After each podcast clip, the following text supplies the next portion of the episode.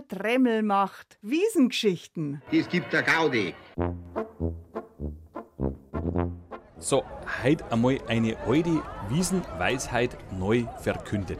Die beste Fahrgaudi auf dem Oktoberfest kostet nix. Dann kommen wir einfach daher und dann schauen wir zu, weil es immer lustig ist. Aber wenn man keinen kennt, das ist aber Klassiker. Das ist ja schon der Klassiker seit 50, 60 Jahren, glaube ich. Nein, seit 85 Jahren schon steht zumindest drauf auf diesem Fahrgeschäft, wo immer die meisten Leute stehen. Ja, auch O, aber die meisten schauen bloß zu. Das ist einfach witzig zum Anschauen. Ich meine, schauen selber hin. In der Tat, der Topogan ist an Gaudi kaum zu übertreffen. Er reicht vielleicht nur noch vom Teufelsrad.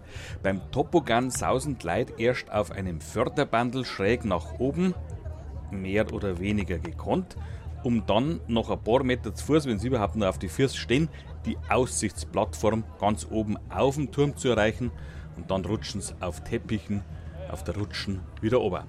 Die Attraktion aber ist, zumindest für die Zuschauer, die Förderbandelfahrt. Wenn der Mensch sich manchmal zum Affen macht, bis er da droben ist. Also, das ist irre. Ich habe es auch schon probiert. War nicht gut für mich. War unglücklich. Ich bin seine Frau, ich kann das bestätigen. Das hat nicht gut ausgeschaut.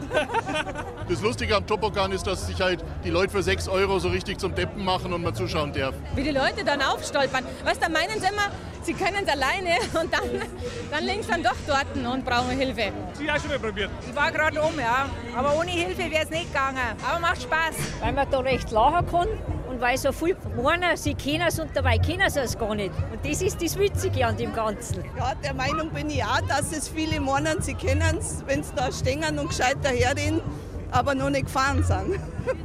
Jung und klein, alt und groß, jeder, jeder fährt, jeder macht sie mehr oder weniger zum Affen. Und das ist das Lustige. Es gibt nur einen Tipp, wenn man besonders gut auf seine Kosten kommt am Topogan, beziehungsweise zuschauen kostet eh nichts. Am Abend ist es einfach am schönsten, wenn man zuschaut. Wenn sie meinen, sie können es, aber sie können es nimmer. Ja, ich war auch schon mal da oben drauf. Aber mit Hilfe ging es nur. Da muss man zuschauen beim Topogan. Auf die Nacht wird es noch besser, wenn die Besoffener fahren. Ein bisschen Schadenfreude ist schon auch dabei. So, und jetzt pass auf. Hast du gewusst, dass der Topogan eigentlich ein Schlittenfahrgeschäft ist?